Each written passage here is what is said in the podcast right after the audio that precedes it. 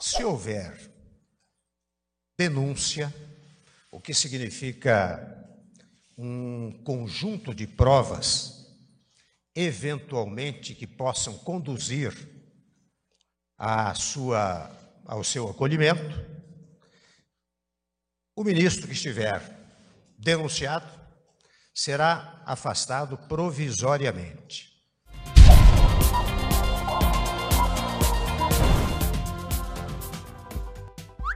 Os 101 investigados de Faquin. Após quase um mês de análise, o relator da Lava Jato no STF, ministro Edson Fachin, finalmente soltou a tão esperada lista dos nomes de políticos com foro privilegiado que começarão a ser investigados formalmente pela Procuradoria-Geral da República. E olha que essa lista não é pequena não são 29 senadores, entre eles Aécio Neves, Fernando Collor, Lindbergh Farias, Renan Calheiros e até o novo presidente do Senado, Eunício de Oliveira. 42 deputados federais, entre eles Maria do Rosário, Paulinho da Força e o presidente da Câmara, Rodrigo Maia, além de governadores e nove ministros do atual governo de Michel Temer, como Moreira Franco, Aloysio Nunes, Roberto Freire, entre outros. Só por curiosidade, os crimes mais comuns que esses vagabundos estão sendo acusados são corrupção passiva e ativa, lavagem de dinheiro, falsificação ideológica, formação de cartel e fraude a licitações. Aliás, vale lembrar que o bananão do Temer em fevereiro tinha dito que os ministros que eventualmente forem denunciados pela Procuradoria-Geral da República na Lava Jato seriam afastados provisoriamente do cargo.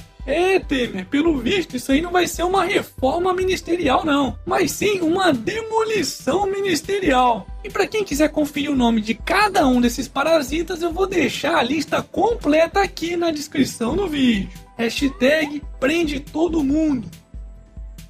Momento. Jabá.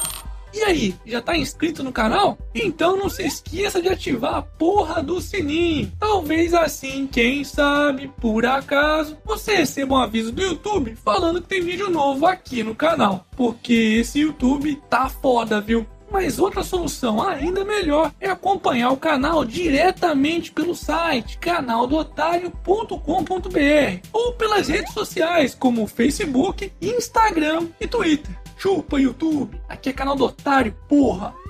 Passageiro da United Airlines é retirado à força de voo com overbook. Após um erro de overbooking, ou seja, quando a companhia aérea vende mais passagens do que o esperado, a empresa United Airlines, em um voo de Chicago para Louisville, nos Estados Unidos, acabou retirando à força um dos passageiros que se recusou a ceder seu lugar. Olha só.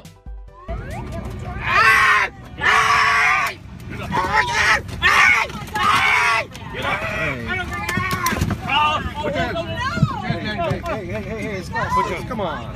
Come on, come on. Come on. There you go. Hey, you busted his Oh lip. my god, look at what you did to him! Pois é, por mais que o overbooking esteja previsto nas leis norte-americanas, retirar o passageiro dessa forma não dá para aceitar, né? Mesmo porque o erro foi da companhia aérea e não do passageiro. Ai meu! Vendo o que acontece quando o Estado não intervém nessas empresas capitalistas que só visam o lucro? Calma, filha da puta. Pois, como sempre acontece em um mercado realmente livre, a empresa já teve a punição que merecia. Os valores das suas ações na bolsa chegaram a cair quase um bilhão de dólares após a exibição do vídeo do passageiro sendo expulso do voo. Sem contar a imagem da empresa, que foi pro ralo. Mas enfim, o que é importante destacar aqui é que nenhuma empresa está imune de cometer erros. Aliás, cedo ou tarde, erros acontecem. O que é realmente importante é como a empresa consegue contornar e resolver esses erros. Nesse caso envolvendo a United Airlines, por exemplo, eles poderiam ter oferecido um reembolso maior para os passageiros que aceitassem adiar a viagem, ou ainda presenteá-los com uma passagem ou até mesmo milhas, mas preferiram usar a força. Ei, United, vocês cagaram no pau.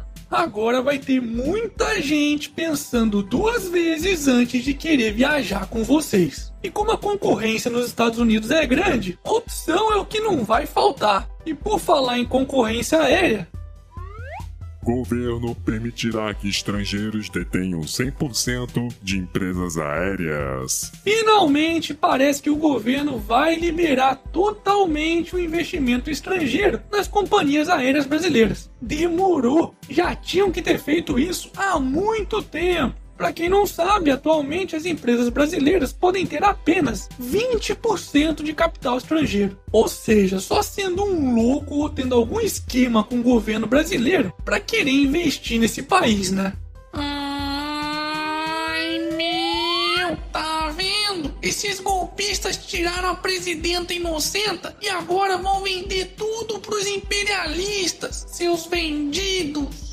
Ô caralho, calma filha da puta. Com essa medida, mais empresas poderão vir para o Brasil, o que acabará gerando mais competitividade, maior oferta de voos e, consequentemente, passagens mais baratas. Agora é esperar para ver se esse mesmo governo não vai se utilizar das suas maravilhosas agências para fazer uma abertura de fachada e beneficiar apenas os amigos do rei. Hashtag menos Estado, mais mercado.